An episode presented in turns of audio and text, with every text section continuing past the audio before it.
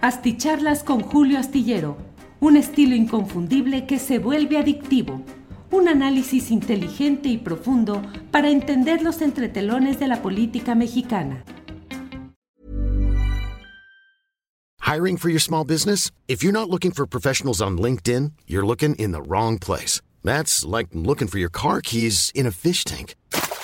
LinkedIn helps you hire professionals you can't find anywhere else, even those who aren't actively searching for a new job but might be open to the perfect role. In a given month, over 70% of LinkedIn users don't even visit other leading job sites. So start looking in the right place. With LinkedIn, you can hire professionals like a professional. Post your free job on linkedin.com slash people today.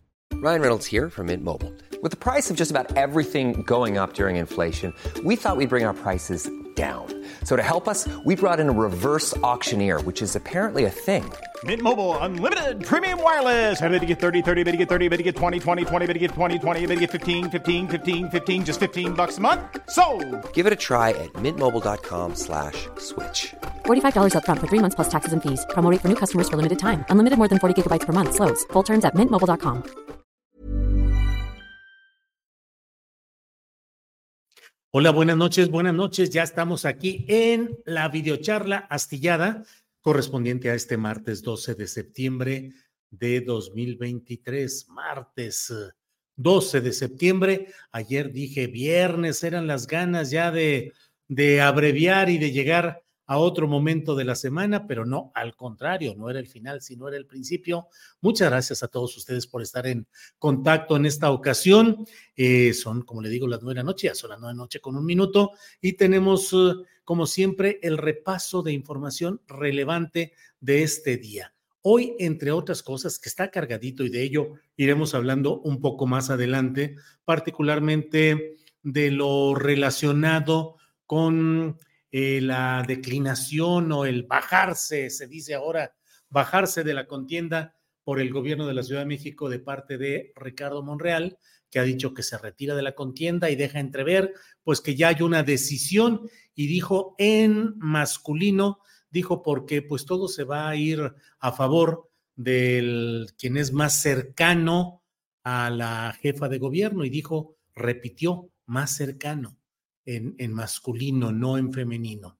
Entonces, um, vamos, eh, vamos a seguir adelante con ese, ese, análisis, ese comentario, lo que viene, Clara Brugada, eh, Sandra Cuevas, de todo eso vamos a platicar con mucha eh, claridad un poquito más adelante, pero como siempre, déjeme decirle que hoy ha habido algo que me llamó la atención y que nos permite hoy estar en comunicación respecto a este tema es específicamente una acusación, un señalamiento que ha hecho Víctor Hugo Romo, que pues, como usted sabe fue jefe delegacional en la Miguel Hidalgo y que señala acerca de una casa roja, la casa roja de Xochitl.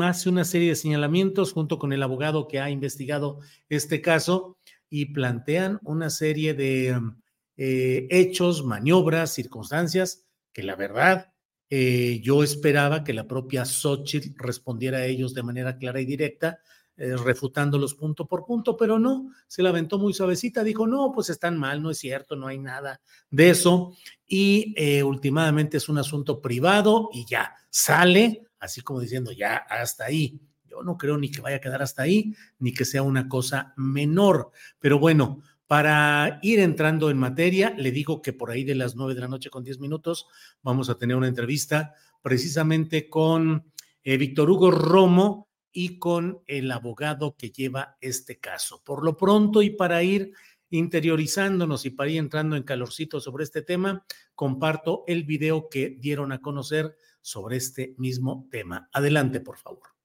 contar la historia de la casa de la corrupción, la casa del moche, obvio, de Xochitl Galvez. La exdelegada planeó durante meses construirse una casa de lujo durante el periodo que estuvo al frente de la delegación Miguel Hidalgo en la Ciudad de México. Recordemos que prometió donar su departamento de las lomas de Chapultepec si no terminaba su periodo como delegada. No terminó, no cumplió y se fue al Senado de la República. Además, simuló una compra-venta del departamento con la sobrina del expresidente Felipe Calderón. Esta es la Casa del Moche, que representa la corrupción y el tráfico de influencias. En el año 2017, Xochil Gálvez, como delegada, dio los permisos para esta construcción de este complejo de lujo que tiene un valor de 75 millones de pesos. En el año 2020 se le negó la autorización de uso y ocupación debido a que estas residencias son ilegales, por lo que este complejo no debe de estar habitado. Xochitl Galvez compró esta residencia aún con el conocimiento de que era ilegal. Además, obtuvo un descuentazo de más de 5 millones de pesos. Aún así, el valor de esta residencia superaba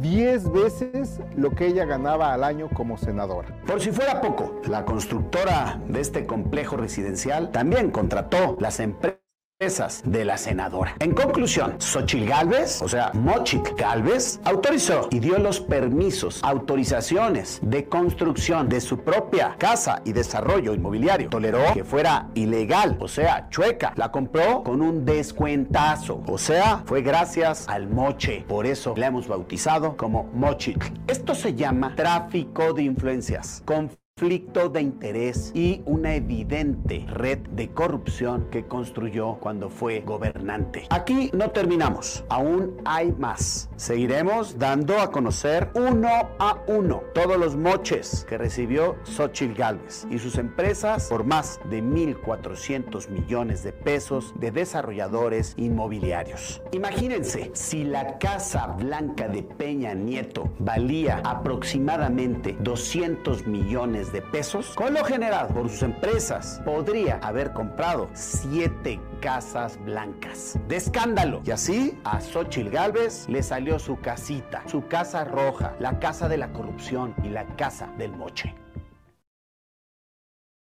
Bueno, pues ahí está ese tema. Vamos a hablar en unos minutos más con quienes han hecho este señalamiento para ver exactamente qué es lo que sucede. Mientras tanto, le voy adelantando que hoy eh, Ricardo Monreal eh, dijo que se retira de sus aspiraciones para ser candidato al gobierno de la Ciudad de México, dijo que porque pues hay una pues una especie, una decisión ya tomada en ese sentido, dijo que es en masculino, luego más adelante precisó que el momento en el que decidió retirarse fue cuando vio la solicitud de la renuncia al cargo de Omar García Harfush. Pero además le comento que em, en ese mismo, eh, hoy mismo, hace minutos, se ha dado a conocer la información de que Claudia Sheinbaum nombra a Dan Augusto como eh, coordinador político y a Ricardo Monreal como coordinador de organización y enlace territorial. Los nombra a los dos en un momento en el cual hay mucha inquietud y bueno, Adán Augusto López al menos no será lo que mucho se dijo que sería el presidente nacional de Morena, no va a ser el único coordinador de la campaña de eh, Claudia Sheinbaum, sino que va a ser él, Adán Augusto López, el coordinador político y Ricardo Monreal coordinador de organización y enlace territorial. No sería improbable que más adelante hubiera algún otro tipo de coordinador y entonces, bueno, pues se va a ir diluyendo la postura original que parecía muy centrada en que Adán Augusto iba a ser el mero mero, el segundo eh, en importancia en el organigrama de la campaña presidencial de Claudia Sheinbaum. Bueno, déjeme ver porque creo que ya estamos por aquí en condiciones de entrar a nuestra, em, déjeme ver un segundito aquí, mis, eh, eh, em, ya están, ya están, ya están listos. Y entonces en ese sentido vamos de inmediato con Víctor Romo, Víctor Hugo Romo, que está aquí eh, con nosotros y a quien saludo. Víctor, buenas noches. Hola, buenas noches. ¿Cómo estás, Julio? Muy bien, Víctor, muchas gracias por esta oportunidad de platicar. Está también el abogado Gustavo García, a quien saludo también con gusto. Gustavo, muchas gracias. Hola, Julio, buenas noches, gracias por la invitación. Al contrario. Eh, Víctor Romo, ¿de qué se trata? ¿Por qué en este momento se da a conocer esto y cuál es el sentido de la Casa Roja? ¿Pareciera un golpe político electoral a Xochitl Galvez o es algo más allá de ello y que podría llevar a una eh, solicitud de acción penal o administrativa, Víctor Romo? Bueno, primero, eh, Julio, Tú conoces un poco la historia. Yo fui delegado en el 2012 al 2015 y alcalde del 2018 al 2021. Sí. O sea, le entregué a Xochitl y me entregó, ¿no? Sí. Entonces, algo eh, eh, he de saber, ¿no? Claro. De lo que pasa en esa alcaldía, en Miguel Hidalgo, y algo he de saber de Xochitl Galvez. Entonces, eh, hoy dimos a conocer un video, eh, una narrativa de un posible conflicto de interés, tráfico de influencias y una red de corrupción que implica qué cosa. Va la narrativa. Uno, en su función como delegada, la hoy senadora, antes delegada, en el 2017, le dio permisos a un desarrollo inmobiliario, ¿sí? que se coloca en las lomas de Chapultepec.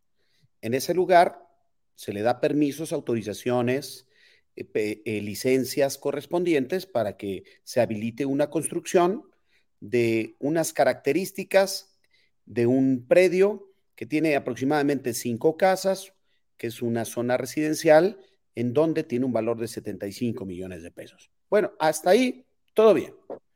Pero resulta que posterior a eso, a las empresas de Xochil Galvez las contratan los desarrolladores inmobiliarios para hacer eh, adecuaciones, para hacer eh, eh, temas de simetría y otras cosas que hacen OMEI, que es una empresa, y otra empresa que tiene que son titulares su esposo y su hija. Bueno, ya, sabemos que ahí hay un conflicto porque da permisos y la contratan sus empresas. No queda hasta ahí. Tercer acto, ¿no? El tercer acto es que a ella se le ocurre comprar ahí su actual casa, donde tiene viviendo dos años. Y bueno, por supuesto, pues, pues está bien, la compró, dio los permisos, la contrataron las empresas, nunca hubo una verificación, nunca hubo una molestia a ese desarrollo, ni a sus obras correspondientes, y ella compra su casa. Pero resulta que el ofrecimiento ante el público, ante el ciudadano común, para comprar una casa de esas características era de 15 millones de pesos. Ella lo compró a casi 9 millones de pesos. Un descuentazo de 6 millones de pesos. Bueno, tú, o sea, Julio Estillero, si vas y compras, pues te aplican lo que aplica lo que dice la venta pero no te dan un descuentazo de casi la mitad o el 40% del valor del desarrollo. Bueno, dio el permiso, lo contrataron sus empresas, compró ahí y recibió un descuentazo de casi 6 millones de pesos, que es el 40% del valor de la, una casa. Bueno, no queda hasta ahí, sino aparte, la señora Xochitl, siendo delegada, sabía lo que la ley permite que es una manifestación de construcción, y el acta de nacimiento de una obra se llama el uso y ocupación, que es un permiso, que es un trámite, que es la autorización. Es como si tú te dedicas a manejar y no tuvieras tu licencia de conducir o no tuvieras tu tarjeta de tu tarjetón, ¿no? De tu carro. Pues no puedes conducir tu carro si no te detienen y te llevan al corralón, ¿no? Pues literal, ella no tiene sabe que no tiene su casa un trámite que hace que sea legal un desarrollo, que es el uso y ocupación. Y el uso de ocupación no lo tiene. Y hace ilegal esa obra. No puede estar habitado.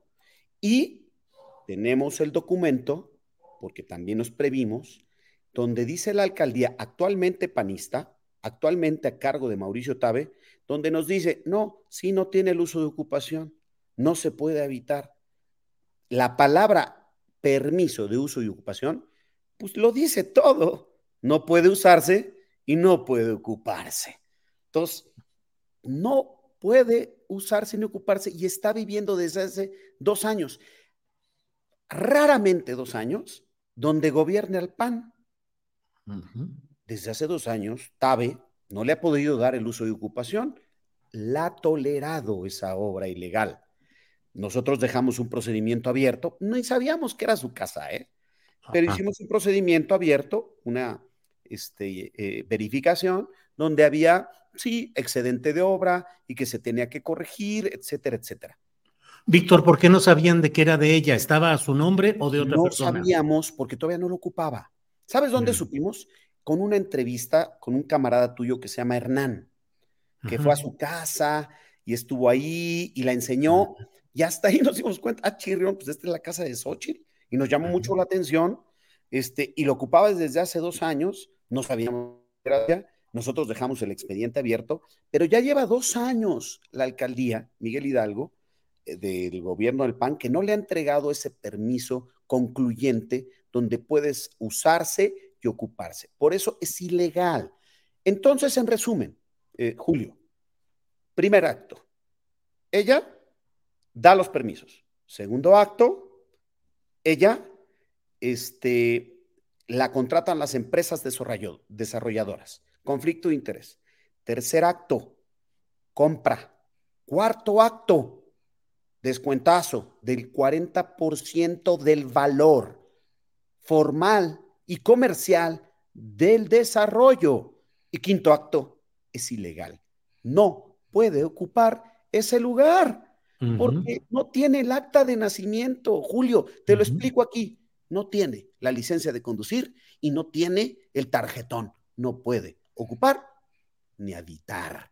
Entonces, la futura candidata a la presidencia de la República de parte del Frente está cometiendo un acto de tráfico, un acto de conflicto y un acto de corrupción y habita su casa, donde ella está, pues de manera irregular, Julio. Entonces, nosotros presentamos las pruebas, tenemos todos los elementos, desde los permisos, y todos por transparencia. Tampoco yo soy el CISEN y no tengo que irme, y no, ni el, ni el presidente me da información, ni la UIF, cero.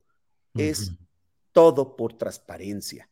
Se puede conseguir, son información pública, y pues ahí está, al escrutinio público, qué bueno que nos entrevistas. Nosotros le llamamos la Casa Roja de Xochitl, o la Casa de la Corrupción, o la Casa de, del Moche, porque nosotros hemos denominado que el nuevo Moche no es ya que te entreguen dinero.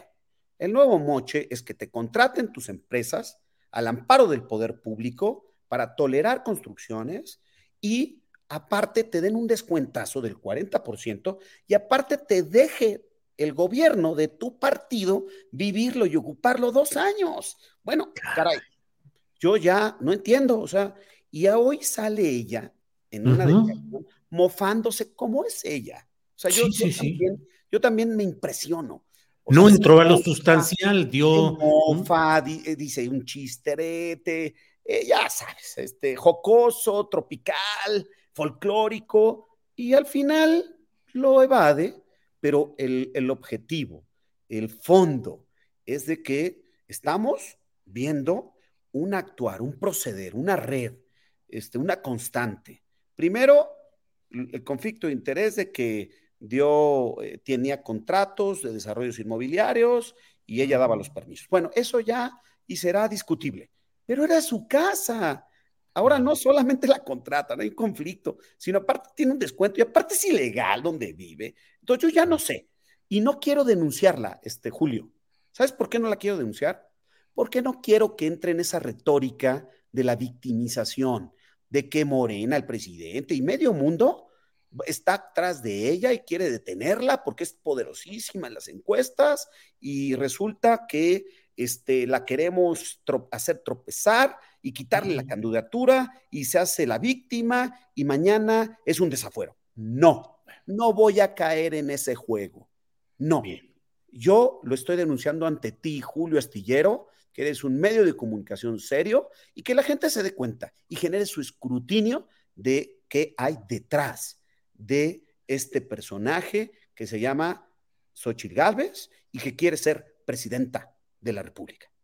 Víctor, hay quienes dicen que conocer de la comisión de actos delictivos y no denunciarlos es ser cómplice de esos delitos y de esa corrupción.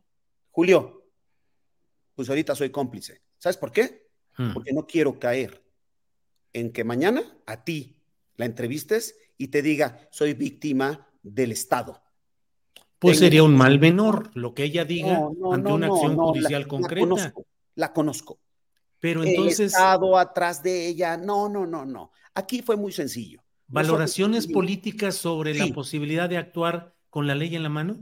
Te digo una cosa, yo ya presenté una, una denuncia eh, de los hechos anteriores, del conflicto de interés y tráfico de influencias.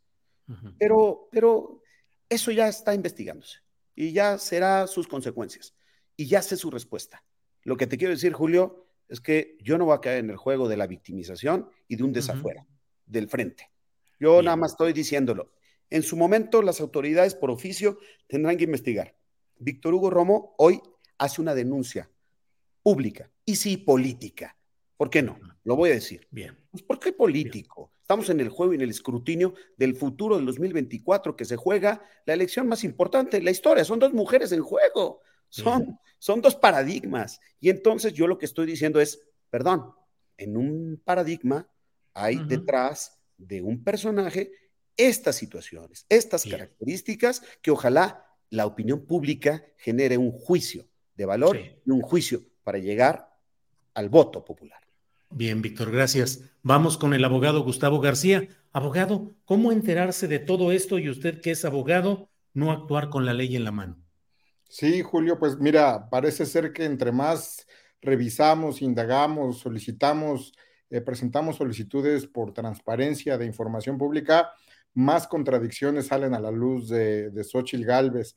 Es el caso de su casa de Sierra Santa Rosa 62, donde actualmente habita, está vinculada a otros temas. Eh, también podremos hablar de Monte Camerún, el departamento que anteriormente habitaba y todas sus contradicciones, pero en esencia, eh, todos los documentos son públicos. Ella hoy dice tres cosas fundamentalmente. Una, que eh, la donación que prometió es una donación privada y que no debemos de enterarnos de ella. Es falso. Cuando un inmueble se llega a donar, todo aquel que tenga una formación jurídica o que haya estado en trámites con algún notario público, sabe que una donación de un inmueble debe de hacerse ante notario público, debe declararse fiscalmente y debe de registrarse ante el registro público de la propiedad del comercio. Son los documentos del registro público, que son datos públicos del folio real, que documentan que Xochitl Galvez eh, vendió eh, primero su departamento de Monte Camerún y después adquirió la casa de Sierra Santa Rosa. También dice que no debemos de estar dando a conocer el nombre de la persona que le vendió la casa la Casa Roja que actualmente habita. Es falso, es público. Si uno realiza una operación inmobiliaria, una venta o compra de un inmueble, todo eso va a quedar inscrito en el registro público y es información pública que no hay ningún impedimento jurídico para difundir. Y finalmente, pues ella elude la responsabilidad simplemente diciendo que eh, dará la información cuando las autoridades así se lo requieran.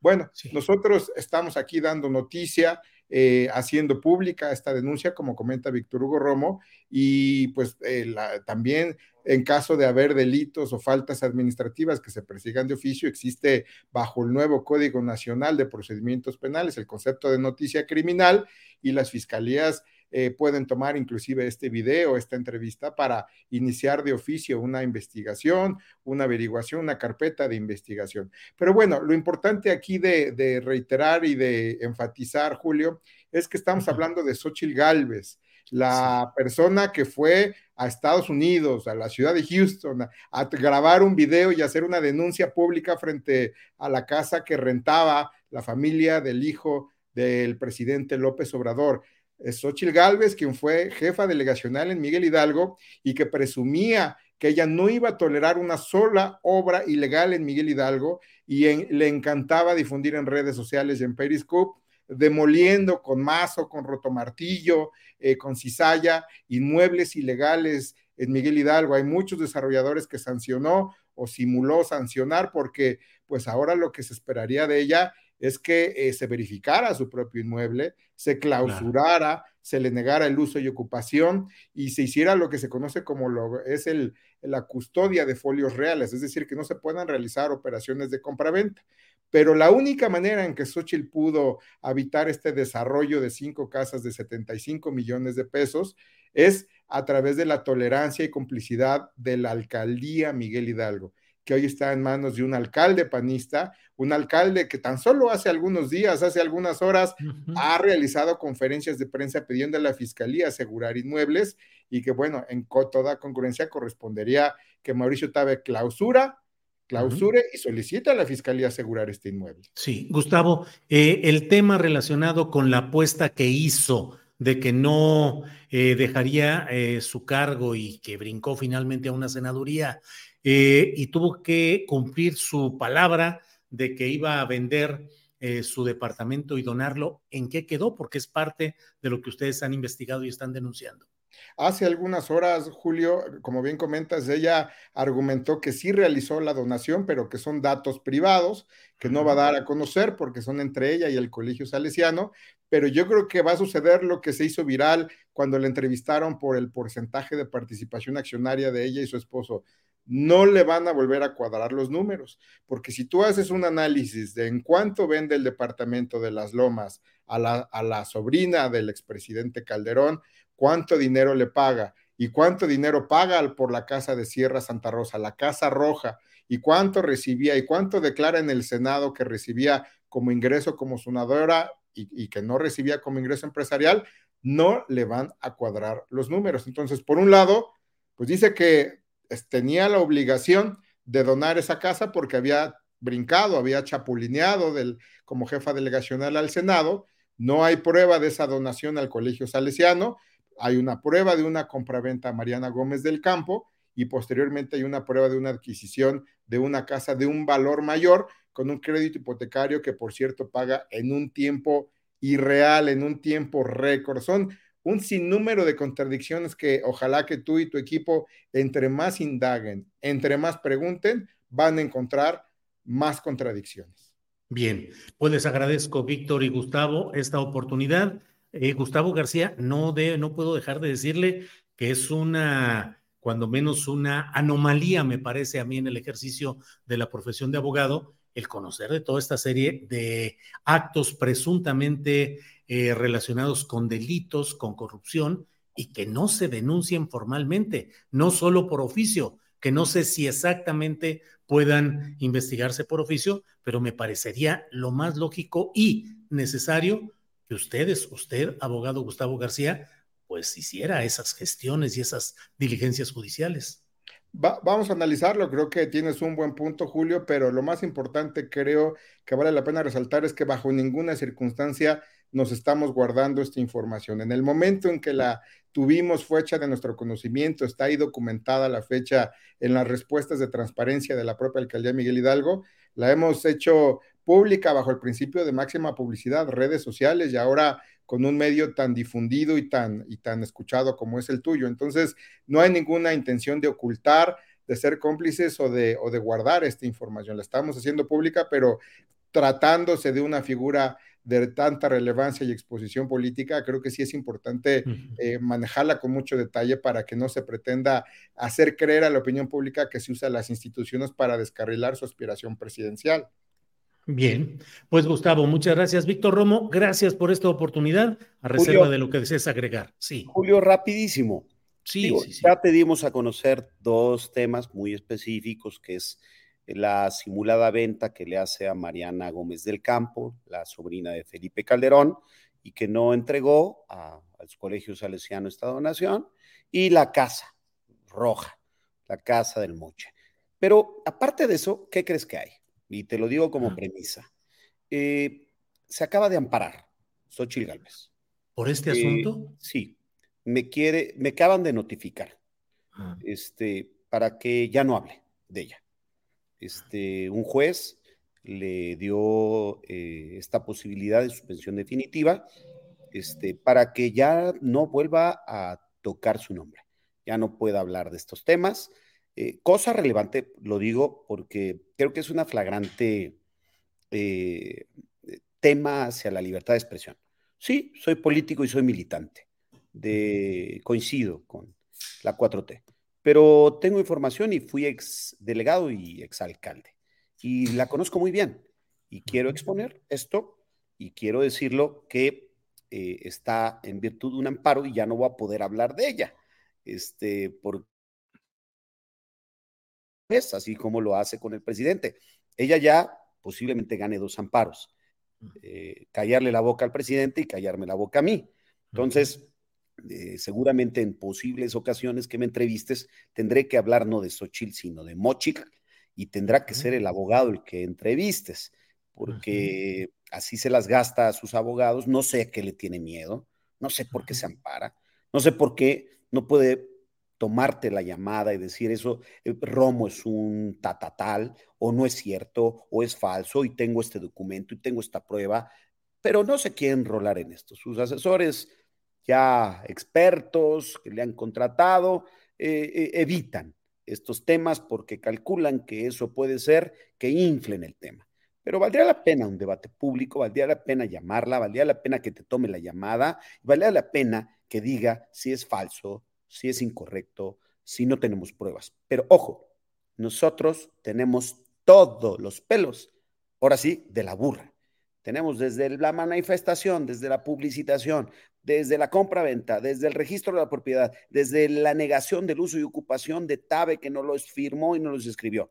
No hay forma, no hay forma de cómo se mueva. Y si se mueve por retórica, por forma de mofarse y decir que es una burla, es su tema pero nosotros estamos exponiendo la espontaneidad, la poca preparación y la poca calidad que tiene Xochitl Galvez en esta materia y en estos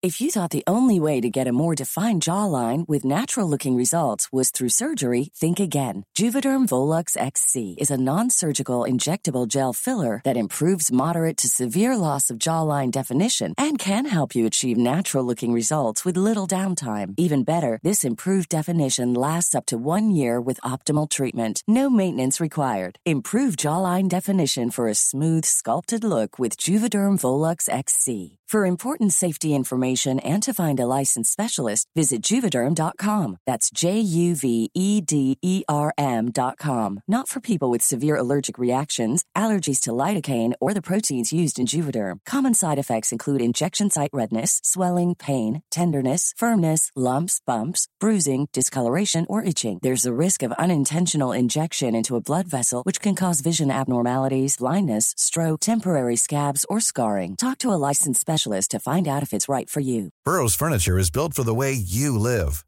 From ensuring easy assembly and disassembly to honoring highly requested new colors for their award-winning seating, they always have their customers in mind. Their modular seating is made out of durable materials to last and grow with you. And with Burrow, you always get fast, free shipping. Get up to 60% off during Burrow's Memorial Day sale at burrow.com slash ACAST. That's burrow.com slash ACAST. burrow.com slash ACAST. Víctor, pues estamos atentos y veremos qué sigue luego con este eh, amparo eh, provisional que habrán emitido y seguiremos platicando de esto eh, más adelante. Por lo pronto, muchas gracias, Víctor. Muchas gracias, Gustavo. Muy amables. Cuídate. Hasta luego. Gracias. Bien, son las eh, nueve de la noche con 31 minutos. Mire, se nos fue ya la primera media hora de esta videocharla astillada platicando sobre este tema. Eh, al menos lo que presentan, lo que señalan Víctor Romo y el abogado García, pues suena absolutamente eh, ordenado en términos jurídicos y muy convincente en términos de la narrativa, digamos, del discurso. A mí me llamó mucho la atención hoy las respuestas que dio la señora Xochitl Gálvez, porque no entró al fondo del asunto. Se mostró elusiva, burlona, vaciladora, con el chistorete, pero no fue al fondo del asunto, que son cosas muy concretas, como ya las enumeró abundantemente Víctor Hugo Romo de qué se trata y qué sucede ahí. Y me llamó ya más la atención cuando dijo, pues esto es un asunto privado. ¿Sale? O sea, ya, ya, ya sale, ya vamos dejando este, este asunto. Pues son asuntos privados, pero que tienen implicaciones políticas y que es necesario conocer la manera como se hacen este tipo de adquisiciones inmobiliarias por parte de personajes que aspira ni más ni menos que a presidir el país. Lo dije en su momento en medio de señalamientos de, de tratar de, de lavar el expediente o de acallar críticas al proceso relacionado con eh, José Ramón López Beltrán con la llamada Casa Gris. Lo dije una y otra vez. Invité aquí públicamente a los autores del libro correspondiente de las denuncias periodísticas pertenecientes a la organización de difusión eh, de, fundada originalmente por, fundada por Claudio X González, de decir, en términos periodísticos, no se fundamenta lo que en términos hipotéticos y especulativos se manejó durante mucho tiempo. Es decir, hasta hoy, hasta hoy, no se ha demostrado, no se ha probado el grado o el nexo entre el presunto inversionista o directivo de una empresa estadounidense o transnacional relacionada con energéticos y que ello hubiese significado la concesión en términos ventajosos o gratuitos de una mansión en Houston, Texas.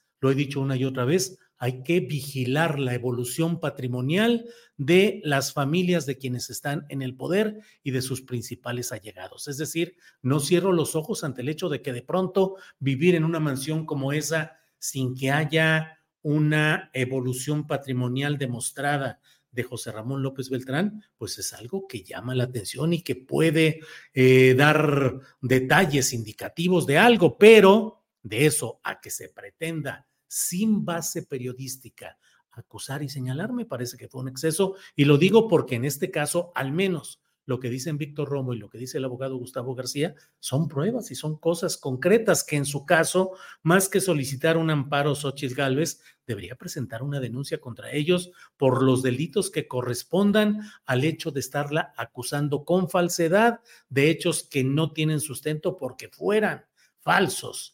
Pero en lugar de eso, Xochitl quiere darle largas y eso justamente es lo que más me llamó a mí la atención, el que no se tenga eh, la respuesta clara, directa, contundente. Y la verdad, la verdad es que Xochitl Gálvez se está enredando en una serie de hechos que muestran, cuando menos, una tendencia a ser favorecida por actos relacionados con el poder político que tuvo en la delegación o en la ahora alcaldía Miguel Hidalgo, con empresas que contrataron sus servicios y con beneficios directos como esta casa comprada con un descuentazo.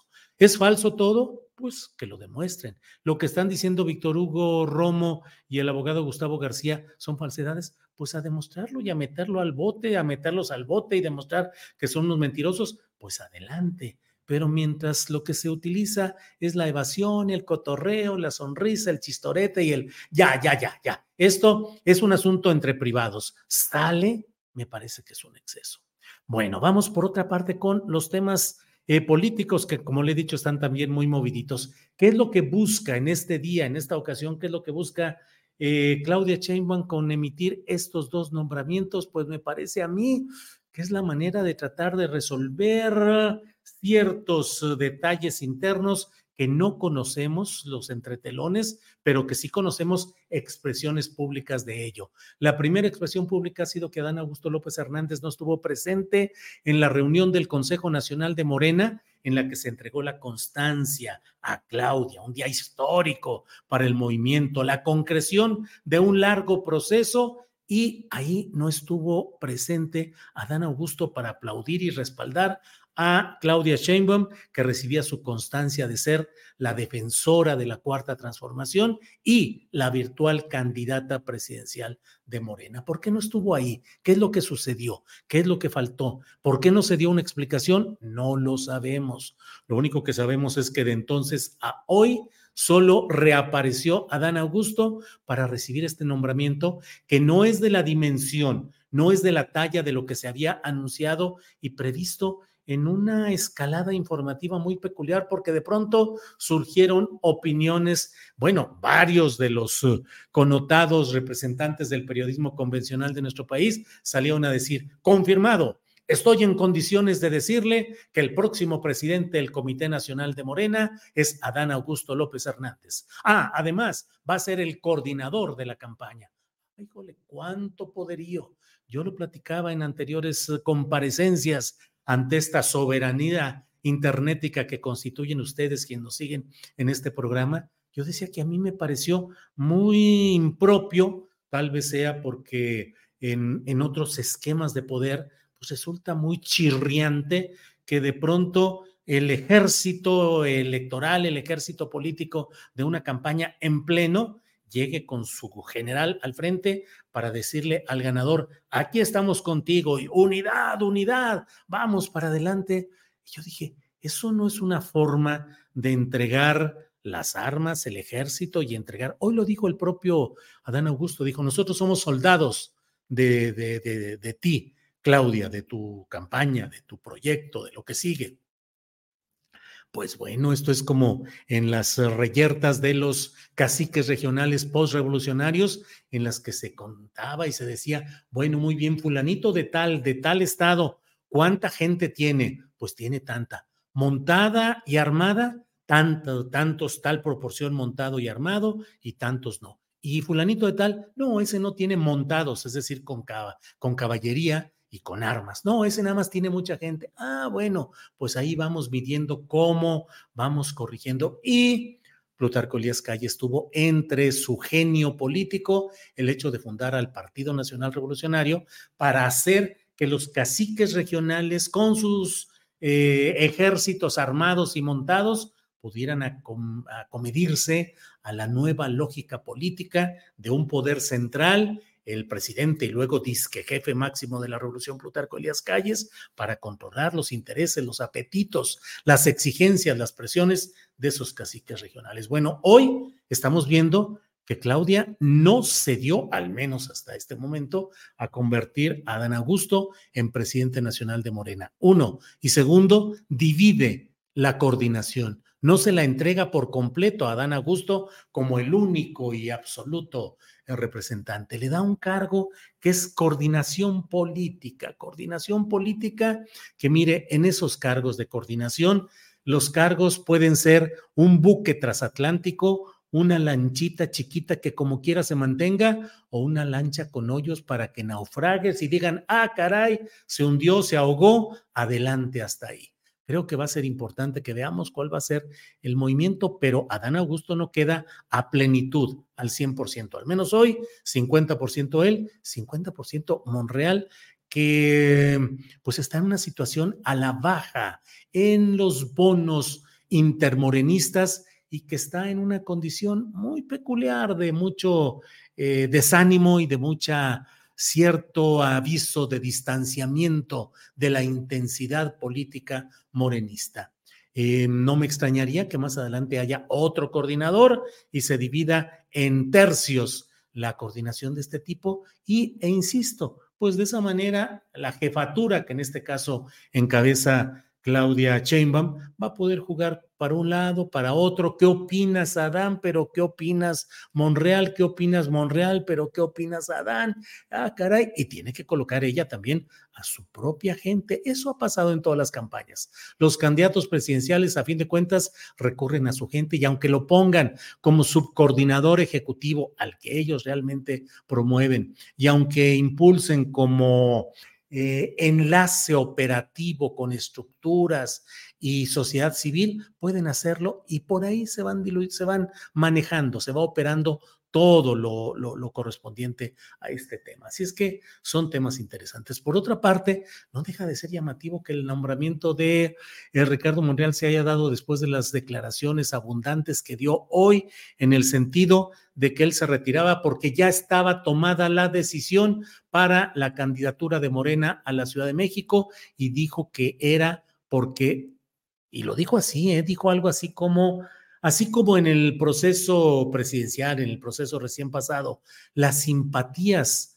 de las alturas estaban con una candidata, o sea, diciendo, pues lo que pasa es que Palacio Nacional tenía simpatías a cierta eh, opción o cierta carta, dijo aquí también, y yo para qué le sigo haciendo, casi dijo eso, para qué le sigo haciendo el cuento, yo sé cómo vienen las cosas y vienen para apoyar a alguien que es cercano a la jefa de gobierno muy cercano. Y lo digo así porque pudo haberse equivocado en la primera expresión y decir alguien muy cercano a, la jefa de gobierno, sea cercano o cercana para dejar caminar así, pero no lo dijo abiertamente y lo repitió en masculino, cercano, muy cercano. Y luego explicó que su decisión la tomó cuando vio que solicitó licencia al cargo, perdón, que renunció al cargo, Omar García Harfush, dejando la Secretaría de Seguridad Pública para quedar disponible, para quedar a disposición, para poder ser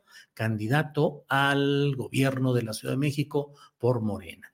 Creo que son muchos elementos complicados y contradictorios que tenemos que ir analizando, que tenemos que ir viendo cuál es el desenlace de todo lo que se está viviendo. Así es que, eh, pues en eso estamos, en eso estamos y creo que también conviene tener presente eh, lo que vaya a suceder con la impugnación presentada por eh, Marcelo Ebrard. Hoy Mario Delgado, bueno, mira, aquí tenemos algunos reels, les llaman por acá, algunos videos acerca de cómo se va dando todo este asunto.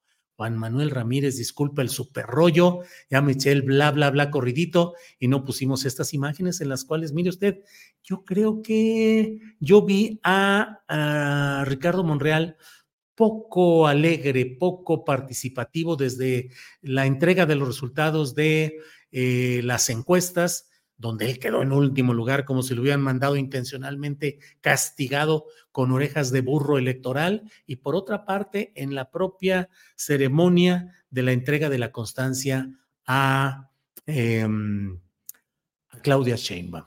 Entonces, mire, bueno, vean ustedes ahí, yo lo vi hacer varias eh, muecas, varias actitudes en las cuales, pues bueno, con su amigo Manuel Velasco, y bueno, ya iremos viendo. Yo hoy he escrito en la columna astillero que puede leerse mañana en la jornada y en otros diarios, decir acerca de cómo se va, cómo es una especie de reproducción de la idea de Marcelo Ebrard, lo que está haciendo eh, ahora Ricardo Monreal un llamado a eh, Marcelo Ebrard, un llamado a eh, Sandra Cuevas, de decir, bueno, pues quién sabe a dónde vaya yo, quién sabe cómo vayan las cosas.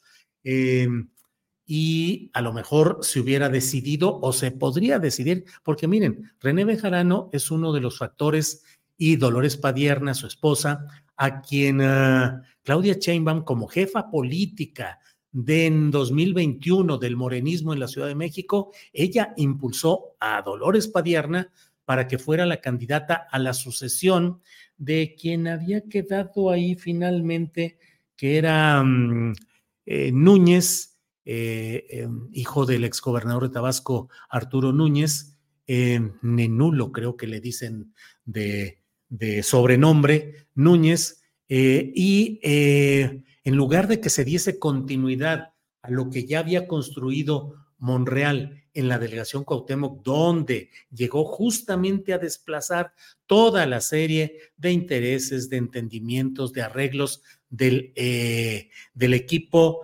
del profesor Bejarano y de Dolores Padierna, eso lo llegó a quitar Monreal desde mi punto de vista, para poner los propios. Tampoco crea que lo estoy diciendo con un sentido heroico y justiciero, pero cuando se dio esa circunstancia, ahí se dio la segunda ruptura de Ricardo Monreal con Claudia Sheinbaum y también, desde luego, con el presidente López Obrador.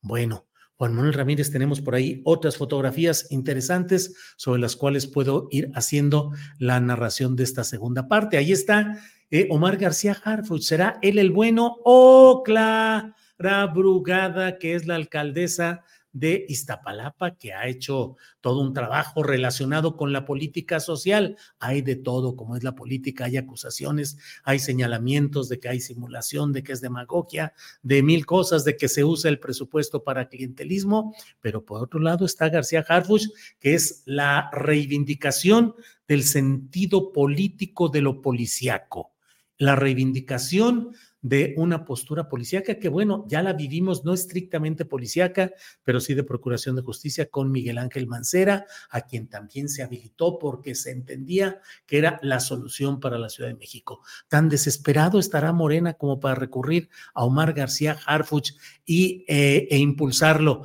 a pesar de todos los referentes de lo que ha sido su carrera policíaca, tocada, siempre impulsada por factores relacionados con Genaro García Luna por una parte y por otra, lo que es, me parece a mí, que es eh, imposible de dejar de lado.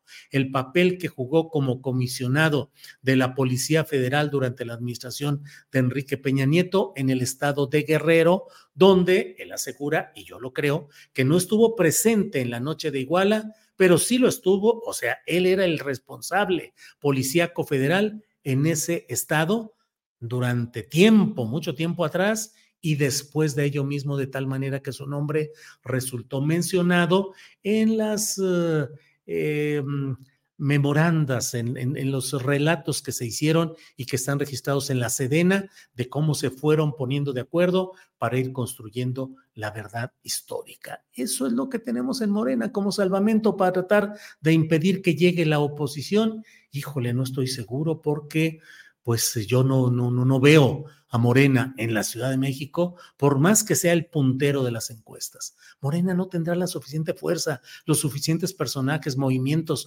sociedad para impulsar liderazgos de cambio con pensamiento político, con antecedentes políticos, con definición ideológica. Tenemos que recurrir a un policía que además, y no puedo dejar de decir esto, pues estuvo no amenazado, sino con todo un eh, operativo para exterminarlo físicamente, para ejecutarlo, se dijo, por parte del cártel Jalisco Nueva Generación. Eh, ¿Qué va a implicar el que haya un jefe de gobierno que esté entre el fuego de estos grupos delictivos? En fin. Bueno, pues hay muchos comentarios. Muchas gracias. Tenemos hoy 13 mil espectadores en vivo. Muchas gracias. hay muchos comentarios por aquí. Eh, no, un policía, no es lo correcto, dice Berta Santiago.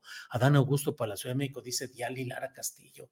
Híjole, Diali Lara, yo tengo criterios muy críticos de Adán Augusto, muy críticos.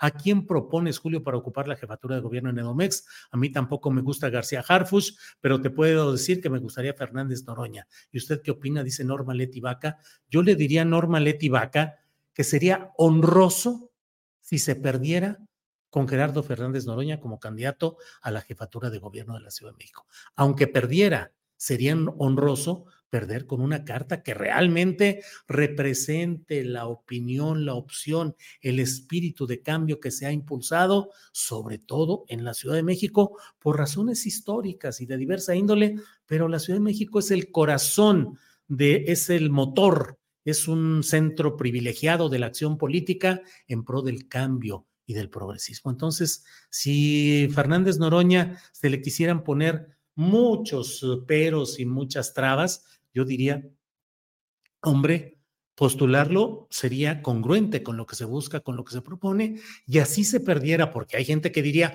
no, es demasiado gritón y es demasiado peleonero, vamos a perder. Híjole, hay ocasiones en las cuales hay que saber perder defendiendo principios e ideología y no caer en pragmatismos eh, terribles que simplemente representan el ilusionismo de que se gana cuando no se gana. En el país entero está lleno de gobernadores que yo digo, válgame, válgame, eso es ganar.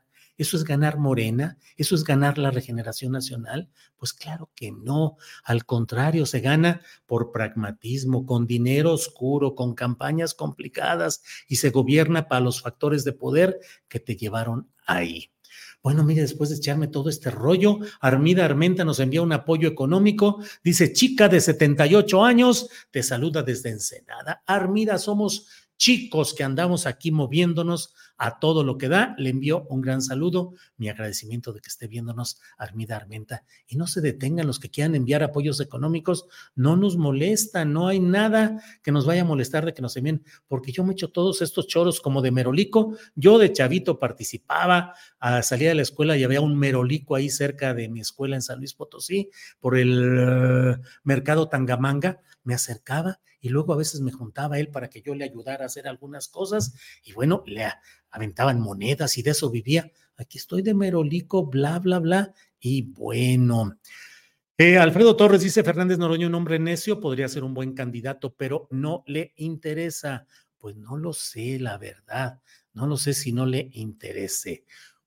Clara o Mario, la capital es nuestra, dice Octavio Martínez Soriano. Mario Delgado, Octavio Martínez Soriano, híjole, no, no, no, la verdad no lo creo. Elio Bracho, Julio, para un cargo público, ya.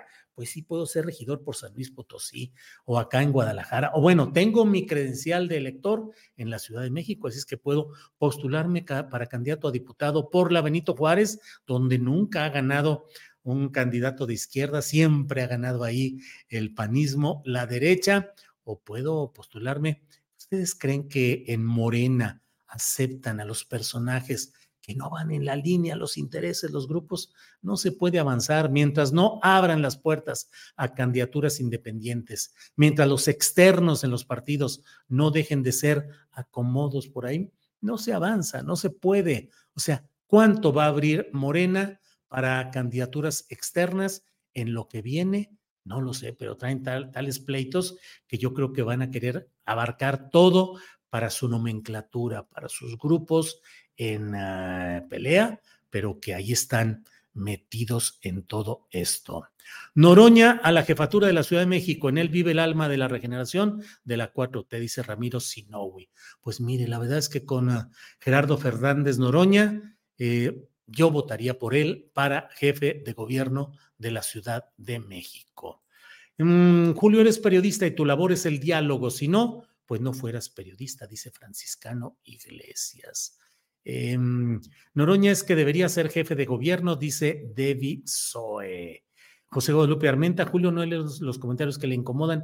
No, Guadalupe, voy brincándome como va cayendo. Cecilia Cuidri, Noroña, Paz. Mire, usted puede ver mis ojos puestos aquí y del lado derecho acá tengo eh, el scroll, el, el, el mouse y con él voy dándole como va cayendo. Yolanda Q. García, Harfus no podría ser jefe de gobierno, tiene cola que le pisan, hay que recordar a los 43 y no ha demostrado el cien su inocencia. Con la vista marginal veo que cayó algo relacionado con algún apoyo económico porque sale en, en colores distintos, verde y ahí está. Ponciano Martini, saludos desde Los Ángeles, Califas. Julio Astillero, eres de los mejores periodistas. Saludos Antonio Martínez y familia Cortés. Bueno, Xochitl, presidenta, dice RG. Eh, Ay, ay, ay, no caen, ahí están. Josué Madrazo, yo creo que Noñorita ganaría la capital, es un político genuino. LFC, yo votaría por Noroña para la Ciudad de México, Ciudad de México. Francisco, Guadalajara te dará la bienvenida en cualquier puesto político. Muchas gracias, Francisco. Tanislao, estaría muy bien Clara Brugada porque ha hecho muy bien las cosas en Iztapalapa. Y que conste que Gerardo Pedán Noroña, luego nos hemos echado unos buenos diálogos, a veces medio calientitos, porque luego es de carácter, ya sabe, él es de carácter explosivo, yo no me quedo muy atrás, yo soy un poquito más eh, moderado, pero también contesto cuando algunas cosas se dan así, pero pues bueno. Eh, Lili Gaspariano, por supuesto que Morena va fuerte en Ciudad de México, nadie quiere la corrupción del PRIAN, no sueñe ser señor Julio, estaría de locos que llegara al poder Sandra Cuevas, Noroña sería el ideal, aunque a usted no le agrade. Lili Gaspariano Prieto, acabo de decir que sí me agrada, que yo votaría y que debería de ser el candidato, eso lo acabo de decir, a lo mejor no me escuchó a tiempo, entonces no hay problema. Veo por aquí de reojo también, María Guzmán nos envía un apoyo económico, María, Muchas gracias, muy amable. Marta Araceli Garita, Violet Raven, saludos cordiales. Y llega, oh, Julio, merece que lo entrevistes de nuez al buen Oroña J. Pablo, que pues ya le dije la semana pasada, le dije, Gerardo, este, déjame platicar, pero me dijo que tenía algunas eh, cosas, tenía cosas pendientes y todo. Le dije, bueno, pues ahora sí, cuando puedas, tú me dices y yo estoy puesto para entrevistarte cuando digas. Y pues en esas estoy.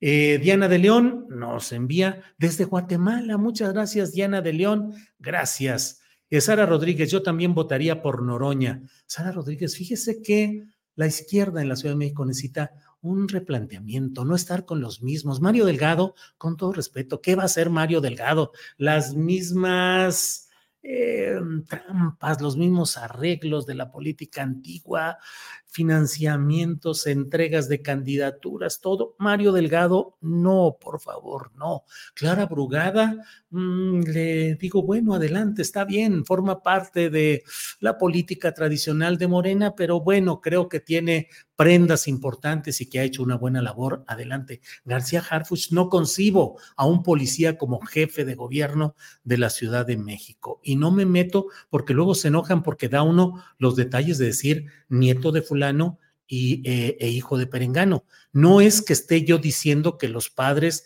tienen la responsabilidad de los hijos o al revés, de ninguna manera, y siempre lo he dicho, los hijos no tienen por qué cargar con las culpas de los padres, ni los padres de los hijos, cada quien tiene su propia vida, pero no puede uno dejar de lado el hecho de que alguien es hijo de alguien y nieto de alguien, porque finalmente, pues es tu eh, eh, biografía. Josan Video Ortiz, sí, Noroña para jefe de gobierno desde Guadalajara. Anabel Ornelas, 9.99. Bueno, estamos ya aquí destapando a Gerardo Fernández Noroña. Yo lo veía por ahí. Eh, ay, miren, eh, Laura Hernández. Julio, leí un reportaje que publicaste sobre el suicidio y me identifiqué porque también he tenido conocidos estudiantes de medicina que tienen mucha depresión y yo también he pasado por algo así. Laura, sí es un reportaje que publicó eh, Isaac Rosales en nuestro eh, portal de internet y un día de estos lo voy a invitar a ver si el, mm, híjole, es que está lleno de información todos los días, a ver si lo invitamos para que nos haga una presentación de todo esto. Por lo pronto le comento que mañana Isaac Rosales y Alex eh, Fernanda o cuando menos Isaac, no sé cómo se hayan puesto de acuerdo ellos, pero nos van a tener información de lo que pasó hoy en la Cámara de Diputados, donde fue Jaime Maussan a presentar allí unos eh, que son los testimonios de dos extraterrestres desde hace mil años y que hay testimonios de la UNAM que dan fe de que es cierto. Así es que mañana, mañana van a conocer a Isaac y van a ver que tiene mucha información y muchos datos interesantes. Eh, bien, Julio, ¿por qué ya no invitas a Anabel Hernández? Ya no da likes, dice Jaime Martínez. No ha habido las circunstancias, no he tenido, tampoco he invitado al doctor argentino que siempre está muy metido con esta información. Pues a veces hay gente que hay y no. Víctor Morales, Julio, ya es hora, tienes que entrar a la política. Compañeros y compañeras, he tomado la decisión de participar. Fíjense nomás, ya me imagino yo de político. No, ya tuve chance, pero ya mejor. Julio, me callaste la boca. Muy bien, gracias por leernos. Gran idea darnos voz, dice José Guadalupe Armenta. Manuel Vito, oye, astillero, eres un pejebot pagado por Morena y sí sabes que la corrupta Brugada es salvadoreña. Órale, Manuel Vittel, bienvenido aquí, hombre. En Mima Cantora MX, nadie en México es de verdadera izquierda. Tiene usted razón, Mima Cantora. La verdadera izquierda no está en lo electoral. La verdadera izquierda está en la lucha social, está peleando en las comunidades, está luchando contra las empresas extractivistas. La verdadera izquierda está en Ohuira, con comunidades indígenas que están tomando una acelerada conciencia de lo que significan los gobiernos, el de Morena a nivel federal, a nivel estatal y a nivel municipal. Ahí está la verdadera izquierda, la izquierda social, no la electoral. La verdad es que la electoral, uy, uy, uy, que no hay mucho que hacer. Dani Green de la Vega, Noroña para jefe de gobierno. Eh, tú chingón, dice Julio, anímate por la Benito Juárez, sí te darán chance, mínimo inténtalo, al menos inténtalo. No, pues claro que sí me darán, bueno, según yo sí me darían chance porque consideran que está perdida, pero no hay problema, hombre, donde quiera se puede hacer, pero yo sigo de periodiquero. ¿Y qué opinas de lo que dijo Noroña la mañana con respecto a que lo quieren inhabilitar de por vida Rodolfo Salas Solac? Híjole, Rodolfo, eso requiere un análisis un poquito más amplio. Eh, no estoy de acuerdo con todo lo que dice ahí Gerardo Fernández Noroña de que esas restricciones contra políticos que eh, cometan violencia familiar. No estoy tan de acuerdo en que eso sea un instrumento de represión política. Creo que hay mucho que discutir ahí, pero vamos por ese lado. Eh, Juvenal Mendoza dice, carajo, es cierto, ¿por qué no dan el dedazo con Fernández Noroña? Si ya le dieron la coordinación política a Dan Augusto, que hizo un deplorable papel desde mi punto de vista, rellenó de espectaculares el país, gastó dinero a manos llenas, convidó a diferentes personajes para que le hicieran coberturas periodísticas que me pareció a mí que no, no, no, no, no debió hacerlo, no debió hacerlo a Dan Augusto porque complica, en fin, eh, en fin, pues no. Y si le dan ahora a Ricardo Monreal, que no tiene, que no tiene, según las encuestas, una gran presencia en porcentajes de opinión, pues imagínense, ¿por qué no darle a Fernández Noroña la posibilidad de luchar por la Ciudad de México. Nos hiciste reír, Julio, dice Franciscano Iglesias, cuando, cuando me eché el rollo de vamos a, yo les prometo y voy a hacer, ya me imagino todo ese choro mío. Tanislao, está muy bien tu planteamiento, Julio, porque se necesita que el movimiento evolucione, ya necesita pasar hacia adelante. Varios representan Morena. Tanislao, es que la verdad, aquí leo comentarios y los pleitos que hay, los que me echan bronca a mí y a todo mundo. Y digo, ¿por qué no pelearon así en el pasado? Muchos de esos que nos reclaman hoy hubieran sido las cosas distintas, pero hoy en Twitter y en las redes sociales y en los chats, bla, bla, bla. Y otra, ¿por qué hoy, como diría Fox, hoy, hoy, hoy, no van y se registran y presionan a sus comités de Morena para que abran la oportunidad a personas, a ciudadanos libres, críticos, honestos, de izquierda, en lo que sea posible, que se apunten para pelear por candidaturas, porque ahorita se las van a entregar a todos los que tengan dinero, a los que tengan dinero para hacer campaña, para los que repartan dinero por ahí y para los que garanticen un triunfo, sea como sea. Híjole, así fue en 2021. Así fue en 2021. ¿Quién tiene dinero? ¿Quién puede pagar la campaña? ¿Quién va a poder comprar, meter dinero, todo? ¿Quién tiene amigos que lo ayuden? Pues de esa manera no se regenera la política ni la sociedad eh, mexicana. Eh, quieren bajar a Noroña, los del INE, dice Guadalupe Jiménez, Leticia Ortiz, Jaimito Martínez, bueno, eso es un mensaje ahí. Jaime Patiño, Noroña, órale.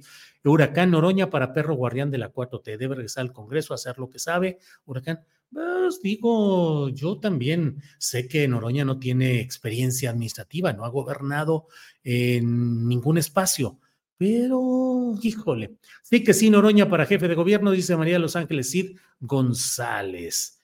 Em, Claudia no era la indicada para seguir con la 4T, la impusieron bien, ya cayó otro apoyo económico. Derham dice Julio, hoy ha sido una gran videocharla astillada. Ojalá que muchos que se dicen de izquierda tuvieran la crítica y el análisis que tú tienes, pero que ahora se han convertido en propagandistas fanáticos. Derham, muchas gracias, muchas gracias, muy amable. Israel Patiño, Julio, yo sí voto por ti. Like. Órale, Israel Patiño, muchas gracias. Ernesto González, Jos, es el tiempo, diputado Noroña, debería lanzarlo para la ciudad. Pues todos los que están aquí viendo todo esto, hagan una carta, redáctenla y digan, y mándensela a Morena, a Mario Delgado, a Citlali Hernández, a, a Alfonso Durazo, y díganle, queremos esto. Mientras no actuemos y no hagamos cosas, nada va a funcionar.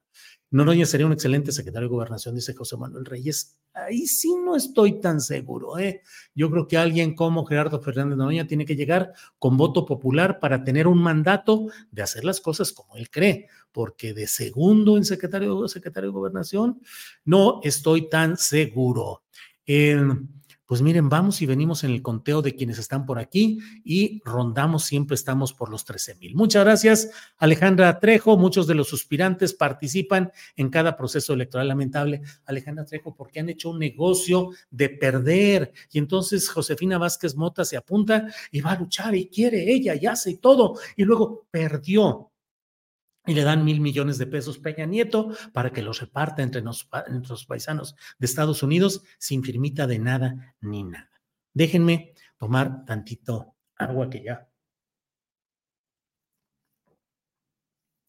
Es uno de los vasitos en los que Sol eh, entrega tés y cosas ahí. Su negocio dice apapacho para el corazón. Bueno, saludos desde Halifax, en Canadá. Muchas gracias. Harfuch no irá para la Ciudad de México, ya verás, Julio, dice Sara 62. Bueno, eh, pero yo creo que lo que uno piensa hay que decirlo más allá de las apuestas o las adivinanzas. He platicado con Citlali y no tiene interés en decisiones de la ciudadanía, dice Luis Humberto Palmer Martínez.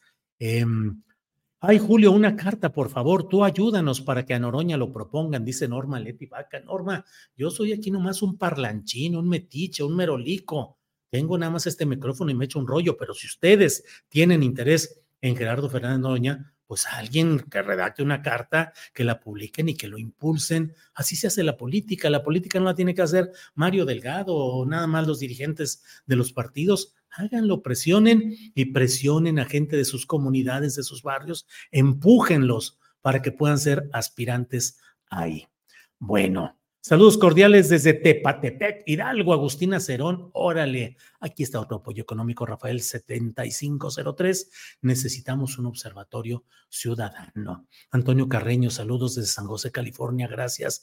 Jesús Albarrán, Julio es de verdadera izquierda, no tiene oportunidad en Morena. Jesús Albarrán, pues no quisiera decirlo así, pero creo que tiene usted una buena parte de razón. Claro, ya lo dijo Julio, y pues los que quieran votemos por Noroña, dice Ernesto Araiza.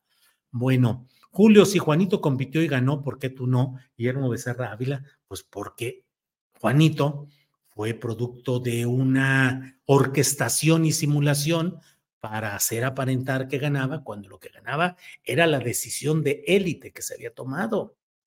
Entonces, yo mi gran problema es que no, no respeto con frecuencia decisiones que me parece que no son las adecuadas, ni me voy con la finta, ni me juegan el dedo en la boca, y entonces tengo el grave defecto de decir lo que pienso y eso cierra puertas en la política. Llevamos una hora con siete minutos. Ahora sí, me pasé. Ahora sí, me mandé. Alfonso Pano, Julio, yo vivo en la Benito Juárez y tienes mi voto y de toda mi familia. Eh, bueno, bueno, muchas gracias. Muy amable. Julio, felicidades, excelente programa. Gabriel Ignacio Pérez, con eso me quedo, con su reconocimiento que agradezco de que este ha sido un excelente programa y nos vemos mañana de una a tres de la tarde. Nos vemos en Astillero Informa, donde tendremos mucha información, entrevistas, mesa de periodismo. Y mañana, ¿sabes? 5 de la tarde, Paco Cruz con su videocharla cruzada y nosotros de nuevo mañana a las 9 de la noche en otra videocharla astillada, que espero que ya no sea tan larga, porque si no, pobres de ustedes, yo con mucho gusto seguiría, pero bueno, eh, siempre hay que respetar a la audiencia. Gracias, buenas noches Buenos días a quienes nos vean en otro horario, buenas tardes a quienes nos vean en otro horario, porque nos pueden ver en repetición. Dale, aquí me voy ya con esto. Locochón dice, Julio, mándale un beso a mi abuelita. Beso para la abuelita de Locochón. Muchas gracias. Hasta mañana. ¿No se merece tu familia lo mejor? Entonces, ¿por qué no los mejores huevos? Ahora, Egglands Best están disponibles en deliciosas opciones. Huevos clásicos, de gallina libre de jaula y orgánicos de Egglands, que ofrecen un sabor más delicioso y fresco de granja que le encantará a tu familia. En comparación con los huevos ordinarios, Egglands Best contiene la mejor nutrición como 6 veces más vitamina D, 10 veces más vitamina E y el doble de omega 3 y B12. Solo Egglands Best. Mejor sabor, mejor nutrición, mejores huevos. Visita egglandsbest.com para más información. Para que te enteres de las nuevas asticharlas, suscríbete y dale follow en Apple, Spotify, Amazon Music, Google o donde sea que escuches podcast. Te invitamos a visitar nuestra página julioastillero.com.